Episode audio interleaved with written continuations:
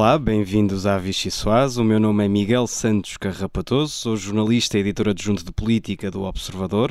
Tenho ao meu lado aquele que muitos dizem ser o Marconi de Marraz, o editor da rádio João Alexandre, e as talentosas, espirituosas e garbosas jornalistas de política Rita Tavares e Rita Penela.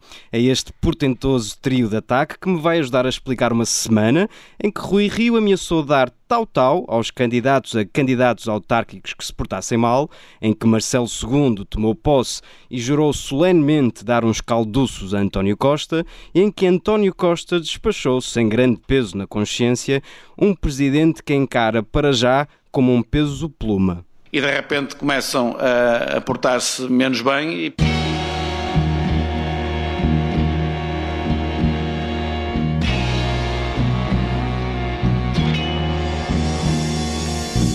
alguns estar quase à beira de ser homologados e de repente começam a, a portar-se menos bem e podem ser eh, rapidamente postos para o lado e abrimos o processo outra vez de princípio. Sabe que eu sou uma pessoa às vezes uh, uh, aparentemente intelectualmente limitada e portanto há coisas que eu não consigo entender. Queremos uma democracia que seja ética republicana na limitação dos mandatos, convergência no regime e alternativa clara na governação. Estabilidade sem pântano. Justiça com segurança. Renovação que evite ruptura. Antecipação que impeça decadência. Proximidade que impossibilite deslumbramento, arrogância, abuso do poder. Assegurá-lo é a primeira prioridade do Presidente da República para estes cinco anos. Eu nunca comentei uma conversa com o Presidente da República, o Presidente da República nunca comentou uma conversa comigo e a conversa que tivemos só estávamos os dois. Portanto, tudo o que eu tenho lido sobre essa conversa seguramente não me tem por fonte a mim, seguramente não me tem por fonte o Sr. Presidente da República e, portanto, são puras especulações. Mas os segundos mandatos são sempre mais difíceis que os primeiros. Ao Sr. Presidente da República, as maiores felicidades, eh, felicidades, felicidades deste mandato. Felicidades, felicitações, dói, um tapinha não dói, dizia-nos o bonde do Tigrão. Nós aqui também gostamos de felicidade e de um bom tapinha, político, claro, e temos alguns para servir esta semana. Venha daí a refeição mais deliciosa da política portuguesa. João Alexandre, desta vez começo por ti e não te pergunto se um tapinha dói ou não dói, até porque me disseste antes de entrarmos no estúdio que depende sempre das circunstâncias, mas desafio tantos a comentares uma sopa que trouxe para ti, a sopa de azeite e alho. Aquilo que lemos e ouvimos do discurso de Marcelo na tomada de posse parece significar um momento de viragem na relação entre os dois, ou é só Marcelo que anda com os azeites? Eu não sei se é um momento de viragem, eh, mas eh, o que eu achei estranho foi que eh, António Costa tenha ficado tão satisfeito com o discurso de Marcelo Rebelo de Sousa e tenha saído da, da tomada de posse na Assembleia da República a dizer que havia aqui um momento de, de, grande esperança, quase de entusiasmo para os portugueses, depois de... eu fui ouvir novamente o discurso de Marcelo Rebelo de Sousa e Marcelo Rebelo de Sousa passa grande parte do tempo a falar dos precários, das pessoas que moram sozinhas, dos idosos que estão abandonados, sem-abrigo, das pessoas que não têm emprego, uh, dos incêndios, uh, das catástrofes todas que aconteceram uh, também ao longo do, do primeiro mandato. Obviamente que depois Marcelo Rebelo de Sousa, ali a certa altura do discurso, tem também uma, uma tónica de, de olhar para a frente e dizer: bom, temos de reconstruir, e não é regressar apenas aqui há alguns meses e ao momento pré-pandemia, é preciso terem atenção uh, para que este esforço que agora está a ser feito, também do ponto de vista eh, social e económico, seja um, um esforço que, que valha a pena e que seja duradouro daqui para a frente. Portanto, eu não consigo perceber onde é que, onde é que António Costa uh, olhou para, também para o discurso de, de, Marcelo Rebelo de Sousa, assim com tanto otimismo, até porque o, o próprio Presidente da República tem dado alguns uh, sinais de que hum, este poderá ser mesmo um segundo mandato um pouco diferente. Marcelo Rebelo de Sousa, quando uh, descia à rua a caminho da, da, Assembleia da República, e como ouvimos há, há bocadinho também na, na, introdução, já dava conta de que os segundos mandatos são sempre mais difíceis. Um barbicacho. E, e, indício, quase em jeito de aviso. Eu, eu creio que eh, eh, esta questão, por exemplo, de, de, não fazer a declaração ao país depois da apresentação do plano de desconfinamento, aquilo que já vamos vendo também em relação, por exemplo, às questões do Tribunal Constitucional e da, da morte medicamente assistida, que, que poderá ser travada pelos, pelos juízes, e que Marcelo Rebelo de Sousa poderá também ficar alegadamente satisfeito com, com, essa, com essa decisão. Tudo isso são, são sinais, e, e há outros também já da, da, da última semana que, que, vão indicando que poderá mesmo haver aqui algo de, de diferente. Portanto, eu penso que esta pode ser uma, uma relação também com. a começar a ficar com, com algum picante entre, entre Marcelo Rebelo de Souza e António Costa. Marcelo Rebelo de Souza, que entretanto foi, foi passear para fora do país, já disse que já o plano de desconfinamento, afinal, afinal era, era algo com o qual ficava agradado, mas, mas a verdade é que, que sabemos que, que, não é bem assim. Precisamente, e é inevitável falarmos do que aconteceu depois da tomada de posse de Marcelo, os silêncios, os jantares e os recados entre Presidente e Primeiro-Ministro, a propósito precisamente do plano de desconfinamento, e por isso, só por isso, trouxe para ti, Rita Tavares, uma sopa de coração. De coração. Uh, que, segundo pude perceber, pode ser feita com coração de frango ou de boi, e, e deixo isso ao teu critério, não quis impor o bicho uh, que tu vais desmembrar. E, portanto, perguntava-te: achas que a súbita mudez de Marcelo foi porque António Costa lhe deixou o coração partido? Uh, bom, pelo menos foi essa a informação que, que o observador apurou, que sim, que o Presidente da República não fez a tradicional, a habitual, já quase tradicional, na verdade.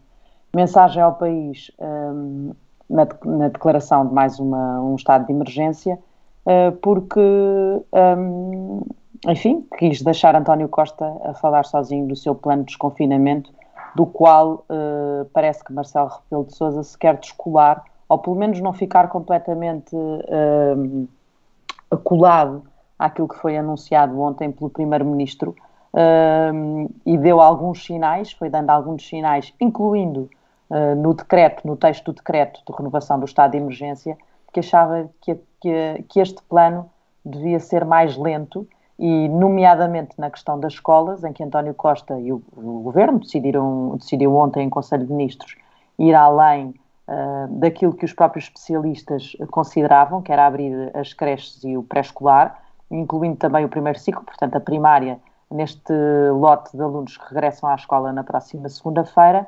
E, e, coisa que Marcelo Rebelo de Sousa, hum, no decreto, como eu estava a dizer, escreveu logo que devia estar articulado com um plano de testagem, um plano de vacinação e um rastreamento adequados. Hum, ora, hum, essa parte não foi acautelada, pelo menos uh, agora está a haver, uh, neste, neste momento em que estamos a falar, está a haver a conferência dos ministros e já foi falada na testagem da escola para, nas escolas na próxima semana. Uh, mas uh, a verdade é que ainda nada se viu, não é? Ainda não há nada em marcha, não há nada planeado, isso foi só no dia seguinte e Marcelo Rebelo de Sousa começou a fazer essa pressão uh, antes ainda de se conhecer todo, tudo o resto. e depois também houve a tal notícia de que o Presidente da República estaria então uh, amoado, digamos assim, e portanto não faria uh, tal uh, habitual mensagem ao, ao país. Um, e, e, António Costa, na conferência de imprensa ontem, uh, salvem-nos as máscaras, porque para quem gosta de política, aquilo suscitou uma, uma gargalhada, para quem já vai conhecendo algo destes atores políticos que nós temos em funções que, que, foi António Costa a dizer de forma cândida, como se fosse uma pessoa ingênua, um crédulo, não é? Uh, uh, dizendo que não, então estavam duas pessoas na sala no jantar uh, que, que tive com o Presidente da República, eu não disse nada, também acho que o Presidente não disse nada, Portanto, isso é só especulação. Rita Tavares, deixa-me só perguntar-te uma coisa, porque eu também sou uma pessoa bastante inocente. Uh, a quem estava António Costa a, a responder? Uh, em particular, Quando... que mensagem Quando... quereria passar com, com essa informação? Eu acho que fica claríssimo que não fui eu, também não foi o Presidente, não quero crer que foi o Presidente da República. Terá sido o um mordomo? É, exato, foi a pessoa que estava a É sempre o principal suspeito. É, é sempre o principal suspeito, sim. E pronto, e, e de facto uh, alguém contou entre duas pessoas, não sei se, se, se não sei. Mas antes de irmos, de irmos à, à Rita Penela, Rita Tavares, deixa-me só, deixa só pedir-te para Antes de irmos à Rita Penel, deixa-me só pedir-te para comentares uma passagem que nós ouvimos do, do, discurso de Marcelo, em que alertava precisamente para a questão da arrogância e da decadência. Ou seja, achas que, que esta escolha de palavras de Marcelo é um aviso à, à navegação socialista para não se julgar autossuficiente nem começar a entrar numa espécie de uh, cavaquismo no seu final? Exatamente, acho que é uma boa imagem, acho que disseste tudo. Aliás, Há também um, um crítico, um crítico, vá, um dissidente de, mais recente de António Costa, que é Pedro Nuno Santos, no interior do PS, que está a fazer o mesmo tipo de apreciações, uh, que é aquele, aquele socialista que é colocado como, uh, enfim, a geração seguinte na liderança do PS, e que António Costa protegeu no seu primeiro governo e que agora, uh, enfim, estará um bocadinho, estarão um bocadinho mais afastados. O jovem não Pedro, tão jovem turco, Pedro Nuno Santos, já, não é? O jovem, jovem já não jovem turco. Pedro Nuno Santos, que, que, que, veio dizer exatamente isso. Curiosamente, uma coisa muito parecida relativamente ao cuidado que é preciso ter em governar uh, como se tivesse maioria, quando na verdade não se tem. Uh, portanto, sim, a questão da arrogância, a questão da decadência, são alertas que Marcelo Rebelo de Sousa colocou em cima dos ombros de António Costa, uh, já para não poderem dizer no futuro que ele não avisou, não é?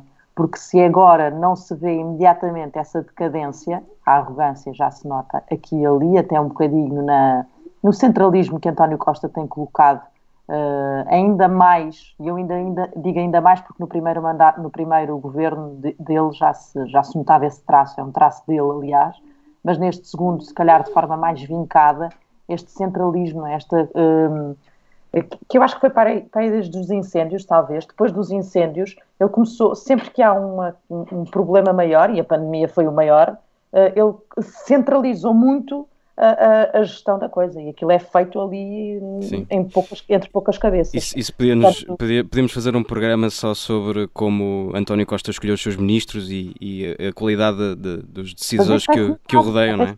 Esse afunilar da, da, decisão e está cada vez mais concentrada ali em cada vez menos cabeças. Claro. E, e, vamos falar de um outro ministro, desta vez trouxe uma sopa de mão de vaca para a Rita Penela, a propósito da reação inflamada de Augusto Santos Silva à investigação sobre os gastos da presidência portuguesa da, Un da União Europeia. Diz-nos, Rita, que tu que assinaste essa, essa peça e essa investigação uh, jornalística, o governo português está a ser assim tão poupadinho como Augusto Santos Silva parece sugerir? É, é, quase os prognósticos só no final do jogo, não é isto? Porque estamos ainda a meio da, da presidência da, da União Europeia. Aliás, Augusto Santos Silva, que hoje assinala um artigo de, assina, aliás, um artigo de opinião, fazer o balanço do muito que já se conseguiu eh, aqui oportuno, não é? Depois de uma semana em que o Ministério dos Negócios Estrangeiros e a, e a, a presidência da da, da União Europeia foi tão criticada por esses gastos, uh, depois fica sempre bem assinalar aquilo que já se conseguiu e, e mostrar a bandeirinha com ah, gastámos muito, mas afinal, olha, já fizemos aqui algumas coisas e há ali um elencar de, daquilo que já se avançou.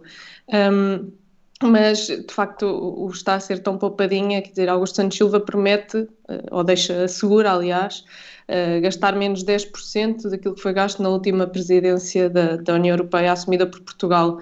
Uh, mas a verdade é que só vamos conseguir fazer essa conta no final. Eu diria que se calhar começar a cortar nos gastos em Alcatifa uh, para eventos que não se realizam podia ser um, um, bom, um bom ponto de partida. Não sei deixar a consideração naturalmente de quem tem essa capacidade decisória, uh, mas se, se Augusto Santos Silva considera assim tão ridícula essa notícia que, que saiu sobre os gastos da, da presidência, um, então, não sei, uma avaliação de, de, prioridades numa altura em que não só o país, toda a União Europeia atravessa uma crise e que, a partir ainda estamos, infelizmente, nos primeiros passos que terá repercussões nos próximos anos. As, as, as prioridades da presidência, dois P's, a, a, terem que ser, se calhar, um bocadinho melhor afinadas. Rita, e, e deixa-me só fazer outra pergunta. Pelas minhas contas, o Ministério dos Negócios Estrangeiros e Augusto Santos Silva já respondeu pelo menos três ou quatro vezes a esta questão do, do, dos gastos da, da, presidência da União Europeia. Alguma vez foi esclarecido o porquê de, de o Estado ter celebrado com contrato, eh, contratos com empresas eh, criadas com dois, três dias de, de, de vida? Não, essa é uma das respostas que, que não existe, não é? A, a, resposta que foi dada ao observador é que o critério da antiguidade não era critério, uh, tudo muito bem, mas então que outras empresas foram tidas nesse, como consideradas para, esse, para esses ajustes antes do ajuste ser feito com empresas com, com duas semanas, vários ajustes, Uh, não há resposta, é um, uma, uma, questão que passa à margem de, de, todas as manifestações ou de todas as declarações públicas que, que Augusto Santos Silva tem feito uh, e, e, e, ficamos ainda, ou estamos ainda no, sem saber e, e, continua a dúvida realmente, pronto, esse, esse critério serve para empresas criadas, serve para quadros do Ministério dos Negócios Estrangeiros que foram contratados com um mês de experiência para, para esta presidência da União Europeia, portanto foram alocados a, a uma presidência, tinham entrado há um mês, saídos, acabados de sair de, de universidades, há aqui várias opções que às quais falta responder e, e que o Ministro claro. ainda não, não saiu para, para esclarecer. Nós aqui também não somos poupadinhos, mas o nosso tempo é curto, não é infinito, e portanto temos que terminar aqui a primeira parte desta Vichy Soase. Fique connosco, na segunda parte teremos Carlos Carreiras, Presidente da Câmara de Cascais, numa entrevista para ler, ouvir e seguir no Observador. Olá, bem-vindos à segunda parte da Vichy Soase. Temos connosco Carlos Carreiras, Presidente da Câmara de Cascais. Uh, Bem-vindo ao programa. Muito obrigado, boa tarde. Boa tarde. Temos, temos de começar por aqui e perguntar: eh, depois do aviso de Rui Rio, tem-se portado bem ou é um dos que se arrisca a perder o apoio do partido nas próximas autárquicas? Olha, eu tenho 59 anos e este ano passo para a condição de sexagenário. Uh, infelizmente já não tenho o meu pai vivo, uh, e eh, não, não, não, consigo compreender como é que há uma, uma afirmação dessa natureza por parte do presidente do partido e, portanto, não, não me vai condicionar rigorosamente em nada e, portanto, terei, continuarei a ter exatamente a mesma atitude que sempre tive, desde a fundação do próprio PSD. Mas acha, que foi uma desconsideração por parte do Rio em relação aos autárquicos? Não, é uma atitude recorrente que não, não, não, não é compreensível. Aliás, é um dos motivos que me afastam da própria liderança é esta, de alguma forma, esta arrogância, esta prepotência que permanentemente o Presidente do Partido decide e em vez de dirigir, não digo a prepotência, nem, nem muito menos a arrogância, mas dirigir isso para a política nacional, afirmando um projeto alternativo e criticando as medidas eh, do atual governo, uh, prefere atacar militantes, dirigentes do próprio, do próprio PSD. Portanto, é algo que não se consegue compreender e muito menos não é desta forma que as próprias lideranças se conseguem afirmar. Claro, deixa-me só fazer aqui uma, uma, provocação. É que a troca de galhardetes recente entre o Dr. Rio e, e, o, e, o, Presidente Carlos Carreiras começou com umas declarações suas sobre como a posição de Rio é nefasta para o país e derrotista para o partido. Era uma crítica à estratégia autárquica seguida por Rui Rio. Depois disso, o líder do PSD desencantou Carlos Moedas como candidato à Câmara de Lisboa. As suas declarações envelheceram mal. Não, essa segunda parte não me lembro de ter eh, dito ou ter escrito. Desencantou, não Não, não, não, isso sou eu, Aliás, sou, eu sou, sou eu que estou, ah, estou a dizer. Em relação à primeira afirmação, tem que se contextualizar, porque quando disse foi quando o líder do partido, de uma forma extemporânea, veio propor o adiamento das eleições autárquicas, ehm, justificando por isso que não ia estar concluído o processo de vacinação, que não iria haver condições eh, para que se pudessem realizar eleições autárquicas no período entre o final de setembro e o princípio de outubro, que é o que está uh, em termos de, de, de, legislação nacional, e isso de facto denotava um derrotismo um, ehm, à partida, especialmente para o próprio país. Lembro que na altura já havia operadores turísticos que estavam a anular um, oferta uh, nomeadamente na área do turismo e na área da hotelaria, que tem sido tão massacrada, uh, oferta de produtos para virem, para virem a Portugal e, portanto, estar a fazer essas declarações na altura eram, a meu ver, completamente extemporâneas e eram negativas para o país. Por outro lado, também uh, eram incompreensíveis porque se há período que nós aprendemos com a experiência de que a situação pandémica, que felizmente neste momento está com uma situação muito favorável, mas se há períodos que, em que essa situação se manifesta favorável, são claramente no final do verão e não no pico do inverno. E, portanto, eh, mas deixe-me deixe também... manter, deixe manter a provocação. Uh, a escolha de Carlos Moedas não é uma demonstração de que Rui Rio, afinal, como disse aqui no, numa entrevista ao Observador, sabe o que está a fazer? Não, é uma boa escolha. Eu já tive a oportunidade de elogiar a escolha de Carlos Moedas e não quero aqui uh, assumir nenhuma uh, atitude uh, provocatória, muito menos a um nível, mas se calhar esse mesmo artigo, de alguma forma, esse artigo que, que estava a mencionar, também podia induzir de que o processo estava atrasado. Aliás, como eu lá o escrevi, estava atrasado a nível do partido. E, portanto, isso também, de alguma forma, serviu para alertar uh, o líder do partido, que imediatamente veio responder com a apresentação de 100 candidaturas. Primeiro com a candidatura de Carlos Moedas para Lisboa e, e também de Fernando Negrão para Setúbal, que eu considerei logo serem duas excelentes uh, nomes, dois excelentes candidatos e, mais do que isso, dois excelentes presidentes de Câmara, sendo eleitos, e, portanto, nesse sentido, uh, augurava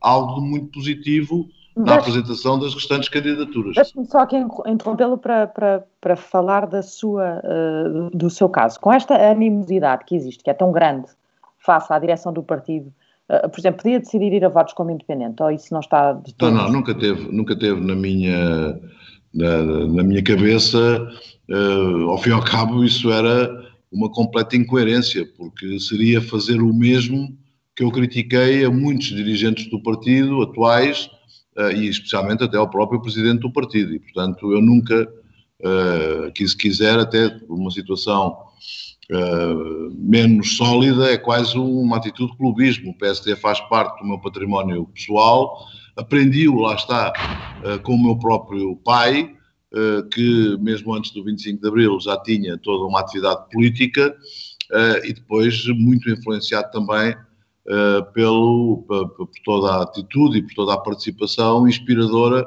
do Dr. Francisco Sá Carneiro. Portanto, nunca admitiria ir contra os meus ou fomentar, como vi fazê-lo, noutros dirigentes do partido que hoje têm responsabilidades a nível da direção nacional, nunca o iria fazer de, parte, da, da minha parte, portanto, seria completamente incoerente nessa medida.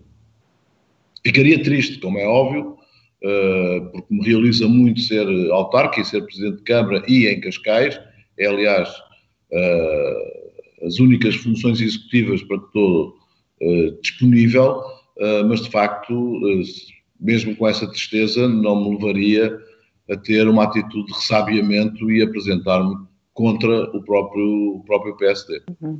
Mesmo depois da, da, entrevista que Rui Rio deu ao Observador, em que o acusou de ter sido incompetente na gestão do processo autárquico de 2017, quando foi coordenador estratégico do, do PSD, eh, numas eleições em que o partido teve um péssimo resultado e que levaram depois, inclusivamente, à saída de Pedro Passos Coelho. Consegue reconhecer que cometeu alguns erros?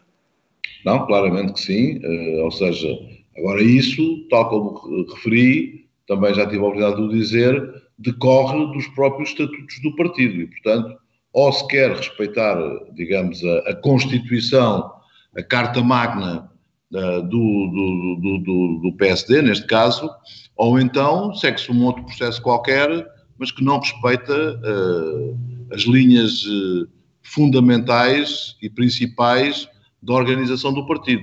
E, portanto, e essas linhas que são definidas pelos estatutos e pelos regulamentos do partido, indicam que esta escolha é de uma corresponsabilidade entre as estruturas locais eh, conselhias, as estruturas distritais e, naturalmente, depois cabe à Direção Nacional, e neste caso também à própria Coordenação Nacional Autárquica, homologar ou não homologar uh, e, o que lhes é proposto. E pelos sinais que tem uma... visto, acha que a direção do, do, PSD ou considera que a direção do PSD tem desrespeitado esses mesmos estatutos?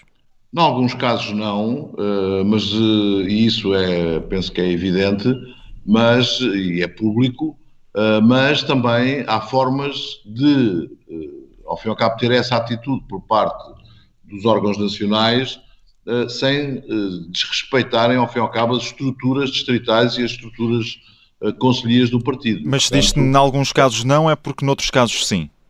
Em que há desrespeito não, é e furar as regras dos estatutos? Por exemplo, para não estar aqui a evidenciar, porque não tenho nenhum interesse nisso, mas o, o mais evidente de todos foi uh, com o doutor Nuno Freitas em Coimbra, que eram propostos pela Conselhia, eram propostos pela Distrital e que a Comissão Política Nacional impõe um nome uh, que não é uh, claramente aquilo que está definido nos nossos estatutos. Carlos Carreiras, entretanto já percebemos uh, que é muito crítico em relação à atual direção, já falou dessa uh, falta de proximidade que existe uh, entre si e a direção de Rui Rio. Mantendo-se o atual calendário político, o líder do PSD vai ter de enfrentar eleições internas em janeiro do próximo ano. Acredita que Rui Rio tem condições para se manter à frente do partido? Não, não, quero estar a antecipar, menos estar a fazer especulações dessa natureza. O o Dr. Rui Rio tem um mandato dado pelos militantes, reafirmado em segundas eleições, portanto tem é que cumprir de facto o seu mandato e quando se chegar a, a, àquilo também que está definido do ponto de vista estatutário, quando chegar à data de realizar novas eleições, logo se verá o que alternativas existem, que outras possibilidades podem existir e então aí já se tem um, um, um quadro muito mais claro e muito mais objetivo para para poder responder a, a, à questão que me coloca. Mas, mas além. Ah, força, força, Rita. Uh, uh, Perguntava-lhe, é que nós estamos à, à, distância também entre nós, os entrevistadores, portanto, às vezes atropelamos, é normal. Uh, mas queria só perceber aqui uma coisa: quando se queixa desta, ou pelo menos critica esta atitude do Rui Rio, que acaba por agredir alguns militantes e até dirigentes do, do, do partido, numa altura em que devia ser uh, oposição e atacar sim o governo, eu pergunto-lhe se ajuda uh, Rui Rio, por exemplo, a ouvir frases de militantes e dirigentes do partido, como aquela que disse em entrevista à Renascença e ao público, uh, de que uh, Passos Coelho é presente e não é passado. Isto não é estar constantemente também a pôr ali uma sombra? Não, não, isso era, isso era a resposta a uma colega sua, isso era uma resposta a uma colega sua que me perguntava que, eh, neste caso, Pedro Passos Coelho era passado. E eu respondi realmente, não, não é passado, é presente, está, está felizmente está vivo e de boa saúde, eh, eh, é ainda um, um homem novo e, portanto, tem todo um percurso para fazer ainda no futuro e, portanto, não é claramente... No futuro para a liderança do PSD, por exemplo? Vamos ver, eu estarei, serei sempre um apoiante incondicional do Dr. Pedro Passos Coelho. Eh, estarei sempre, tal como também referi na época, estarei sempre na primeira linha, no primeiro minuto, na primeira chamada, aquilo que entender fazer.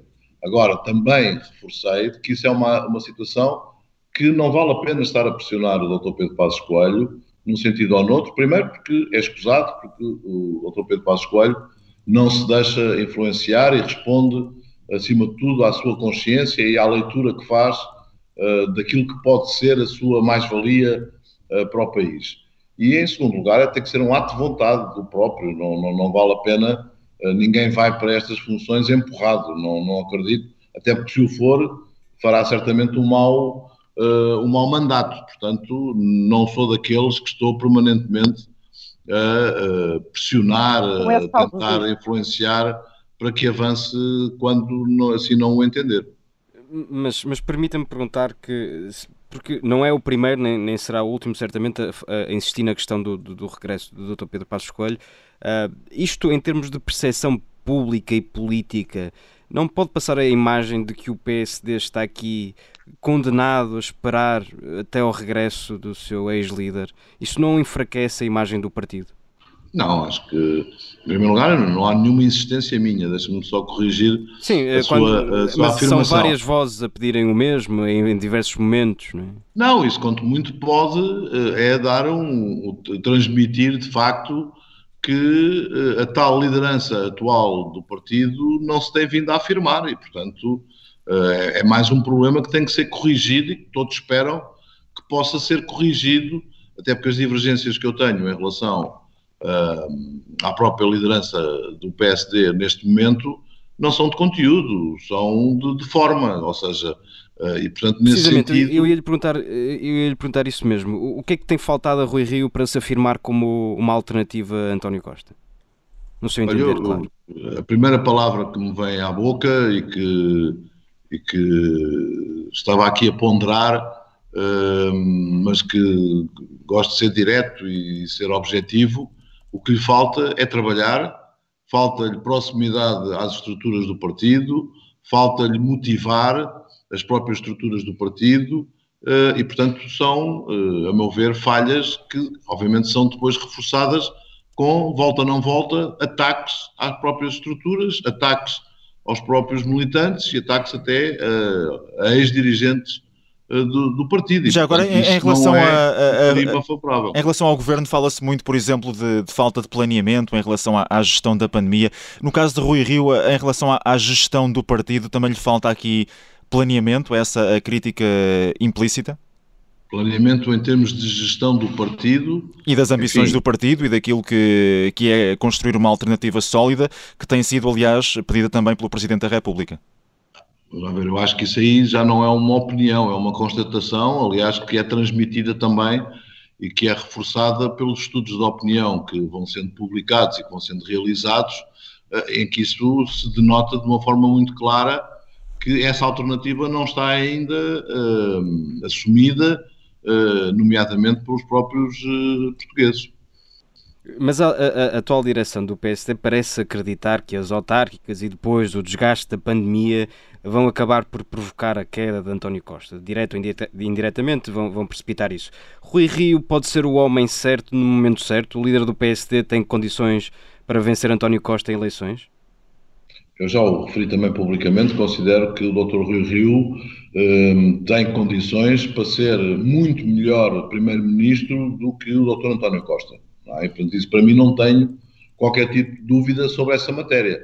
O problema é que para ser Primeiro-Ministro tem que se ganhar eleições. É o que é que se faz até conseguir, de facto, evidenciar perante os eleitores, neste caso perante os portugueses, de que nós temos uma alternativa, nós temos uma possibilidade, de facto, de criar uma senda de desenvolvimento social, económica, ambiental um, para, o, para, o, próprio país. E isso, isso não é tem que, acontecido. Ver, tem, não, não, não, não, tem dado a acontecer e depois as poucas ideias que são eh, que surgem em, em termos dessa alternativa são completamente abafadas pelo ataque que o presidente do partido ou alguns vice-presidentes do partido fazem, uh, nomeadamente às estruturas partidárias e aos próprios uh, militantes do, do, PSD. Portanto, não me parece muito otimista em relação às hipóteses do PSD voltar ao poder, pelo menos do PSD liderado por Rui Rio.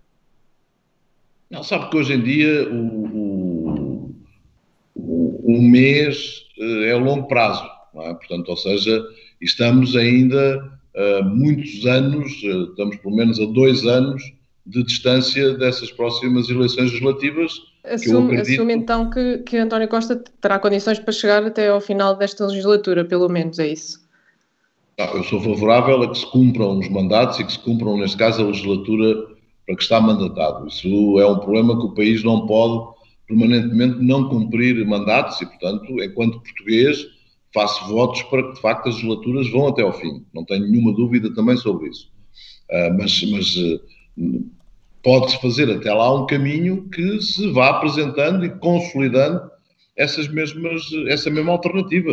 Uh, e isso acho que o PSD está mais do que a tempo de poder fazer e não ficar numa frase que o Dr. Rio já referiu também, de que o poder não se conquista, o poder alguém o perde.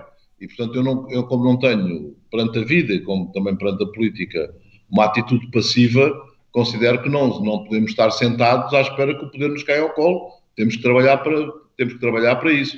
E, portanto, nesse sentido, hum, eh, é aquilo que eu considero que o PSD, eh, mais tarde, mais cedo do que mais tarde, tem que rapidamente eh, inverter essa lógica. E isso faz unindo, faz-se agregando, faz-se chamando todos à própria discussão e não hostilizando, não, não ofendendo, não criticando, porque isso não faz nenhum sentido. Vou dar um exemplo.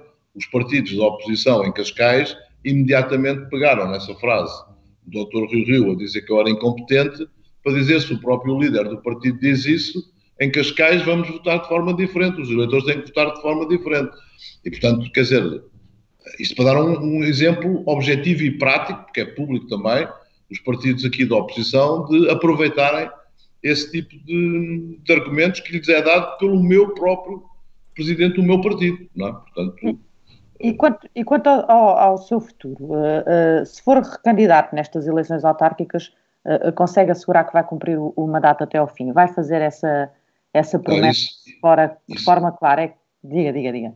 Deixe-me dizer que isso é daquelas respostas que estou mais do que preparado pelo seguinte: em todas as eleições que eu fui, todos os meus opositores disseram que eu não ia até ao fim. É? Portanto, que o que é certo é que alguns deles é que acabaram por, ao, ao fim de poucos meses, abandonarem um, o mandato que lhes foi dado pelos, pelos eh, eleitores de Cascais. E, portanto, quando vou a eleições, quando digo que sou favorável a cumprir mandatos, obviamente também o aplico a mim próprio. Não é? Um bom conhecedor dos bastidores do PSD sabe que, que, que o, o, que se, o que por lá se diz Uh, e que é que tem um acordo com o Miguel Pinto Luz para deixar a presidência à mãe do mandato, à semelhança do que fizeram, uh, por exemplo, António Costa e Fernando Medina em Lisboa há tão pouco tempo.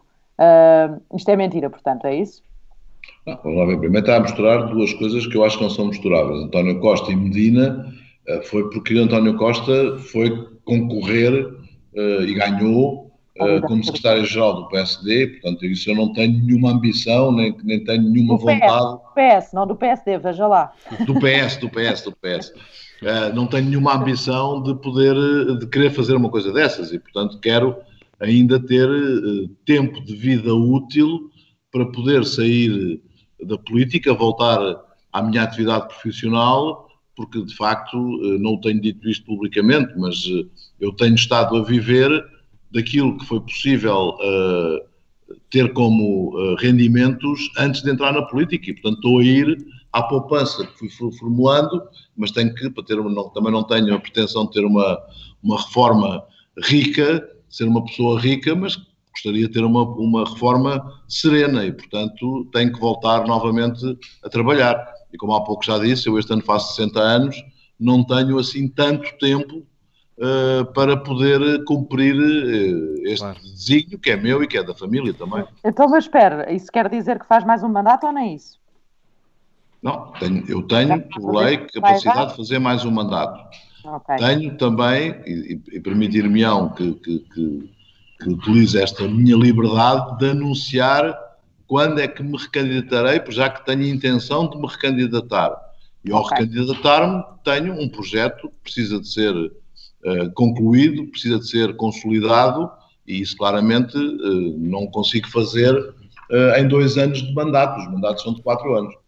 Carlos Carreiras, temos que avançar no nosso programa, porque infelizmente o tempo é curto.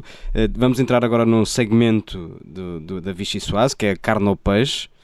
A trilha, por hum. favor. Recorde que só pode escolher uma das opções que vamos oferecer e se não escolher, uh, passa fome. Portanto, é, é, complicado nesta hora do almoço não escolher uma das opções. E começamos. Preferia dar uma volta na roda gigante de Cascais com Rui Rio ou António Costa? Olha, eu, eu, vou dizer uma coisa, eu nunca andei na roda gigante de Cascais. Mas se tivesse que andar razão. uma primeira vez não andava porque eu tenho vertigens e portanto não, não, não metia numa coisa dessas. Preferia passar uma tarde na Praia do Tamariz com Jerónimo de Souza ou com Catarina Martins? Não, isso eu claramente mudava de praia. Essa não é de todo a minha praia. E, portanto, iria para. E temos tão boas praias em Cascais que eu iria para qualquer uma das outras eh, praias para, uh, e, não, e não ter essa, essas companhias. Então vamos tentar ver se a terceira conseguimos que não saia daqui com barriga vazia. Preferia acertar numa bola de hockey em António Capucho ou em Gabriela Canavilhas? Eu não, eu não sou belicista nem sou violento, portanto. Uh, Mas era sem querer, era sem querer, era sem querer. Ah, sem querer, sem querer. Não, sem querer acertei, infelizmente, em alguns uh, jogadores quando jogava hockey em patins, mas uh, não sou. não, não, não, não tenho essa. Sem querer e devagarinho, assim sem magoar muito.